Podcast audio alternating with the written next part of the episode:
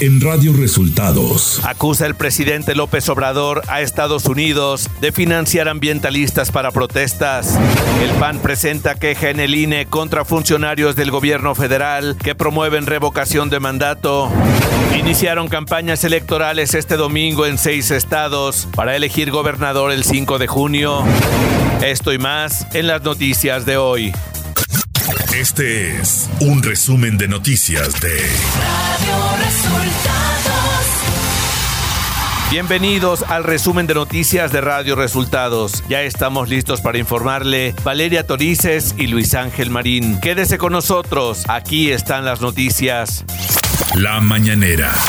En la conferencia de prensa de este lunes, el presidente Andrés Manuel López Obrador sostuvo que el gobierno de Estados Unidos financia a organizaciones ambientalistas para oponerse a proyectos como el tren Maya. Más que nada, eh, vividores que están al servicio de grupos de intereses creados.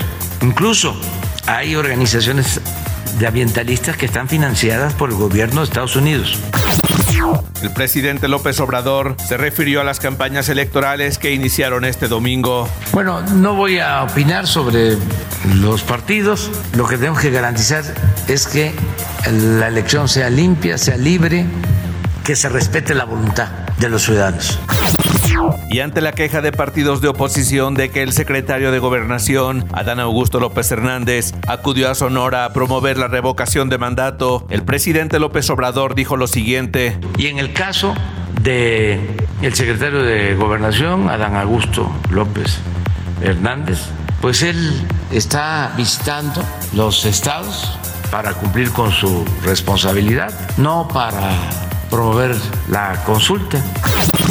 El titular del Ejecutivo aseguró que al menos cinco funcionarios del gobierno federal pidieron licencia para promover la consulta de revocación de mandato. Hay algunos que, este, para defender el proyecto, decidieron pedir sus vacaciones. Muy pocos, pues yo creo que como cinco. El presidente se refirió a la marcha de este domingo en contra de la consulta de revocación de mandato. Conservadores que no están de acuerdo con el programa de transformación, que ese es el fondo. Y no necesariamente son fifís, son como aspirantes a fifís. Radio Resultados Nacional.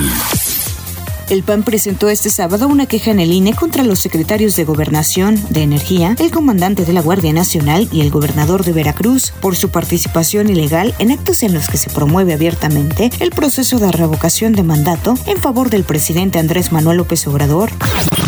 En su tradicional mensaje de cada domingo, el consejero presidente del INE, Lorenzo Córdoba, aseguró que a una semana de que se realice la revocación de mandato, el órgano electoral tiene garantizado que la jornada transcurra en paz y en condiciones de legalidad, equidad, transparencia y certeza, a pesar de las trampas de algunos actores políticos para entorpecer el proceso con recortes al presupuesto y violaciones a la ley, entre otras acciones.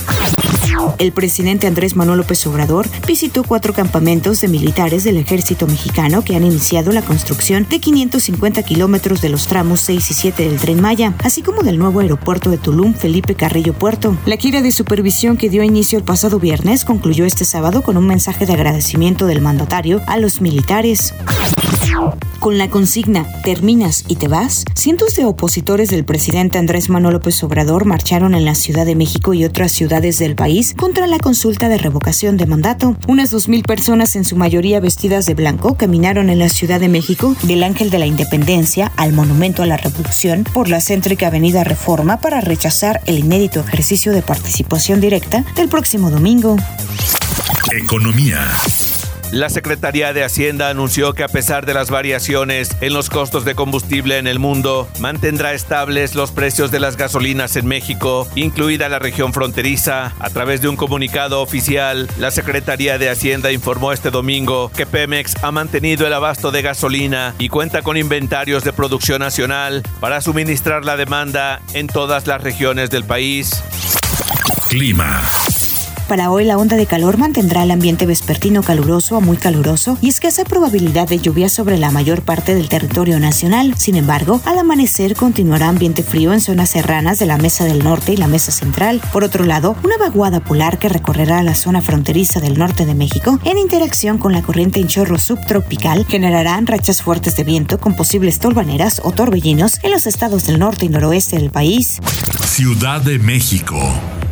La jefa de gobierno de la Ciudad de México, Claudia Sheinbaum, señaló que las mujeres están listas para gobernar, esto en el marco del inicio de campaña de Marina Vitela Rodríguez, candidata de la coalición Juntos Haremos Historia a la gubernatura de Durango. Claro que están listas para gobernar y sobre todo aquí Marina está lista para gobernar Durango. Información de los estados. Este domingo iniciaron las campañas electorales en seis estados del país, Aguascalientes, Hidalgo, Tamaulipas, Durango, Oaxaca y Quintana Roo, en las que se votará para elegir gobernador y otros cargos el domingo 5 de junio. En Durango, además de mandatario estatal, se elegirán 39 presidencias municipales, mientras que en Quintana Roo, además de gobernador, se votará por un nuevo Congreso local. El gobernador del estado de Querétaro, Mauricio Curi, dio a conocer la destitución del secretario de Seguridad Ciudadana, Miguel Ángel Contreras, y del coordinador estatal de Protección Civil, Carlos Rodríguez, por los hechos de violencia ocurridos en el Estadio Corregidora el pasado 5 de marzo. El mandatario reconoció que hubo falta de planeación, ausencia de criterio, escasa capacidad de respuesta y falta de medidas preventivas y emergentes.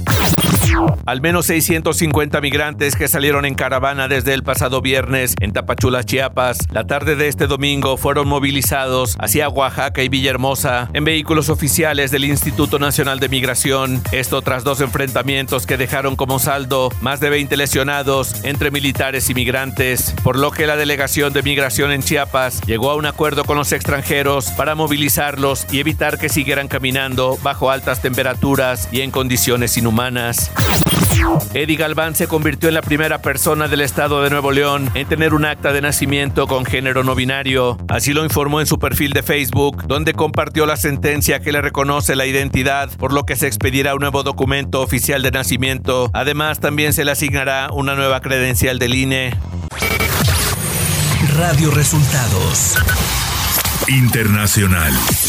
El economista Rodrigo Chávez del Partido Progreso Social Democrático ganó este domingo las elecciones presidenciales de segunda ronda en Costa Rica con un 52.9% de los votos, con el 89% de las mesas escrutadas. El primer corte de resultados presentado por el Tribunal Supremo de Elecciones indica que con el 89% de las mesas escrutadas, Chávez obtiene el 52.9% y el expresidente José María Figueres del Partido Liberación Nacional tiene el 47.1%. Figueres reconoció este domingo su derrota y le deseó éxito en su futura gestión como gobernante al ganador. La Unión Europea va a avanzar con carácter de urgencia en la preparación de nuevas sanciones contra Rusia tras las atrocidades que condenan en los términos más enérgicos cometidas por las Fuerzas Armadas rusas en varias ciudades ucranianas ocupadas y que ahora han sido liberadas en estas horas sombrías para todo el mundo. Los 27 se solidarizaron este lunes plenamente con Ucrania y un país al que le seguirán apoyando firmemente al tiempo que prepara nuevas sanciones y ayuda a recopilar pruebas para que los responsables de las masacres sean llevados ante la justicia internacional, dijo el jefe de la diplomacia europea, Joseph Borrell, en una declaración en nombre de la Unión Europea.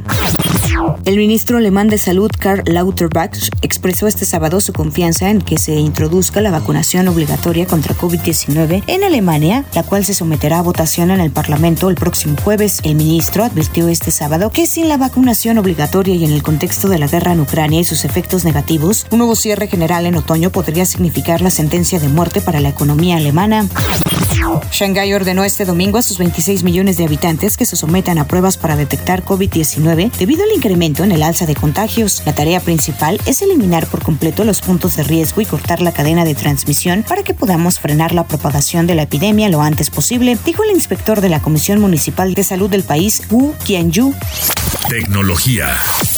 Microsoft tiene planeado innovar lanzando un plan de suscripción familiar del Xbox Game Pass similar al de Nintendo o al de las plataformas de streaming como Spotify, Netflix y otras. La suscripción familiar será hasta para cinco personas.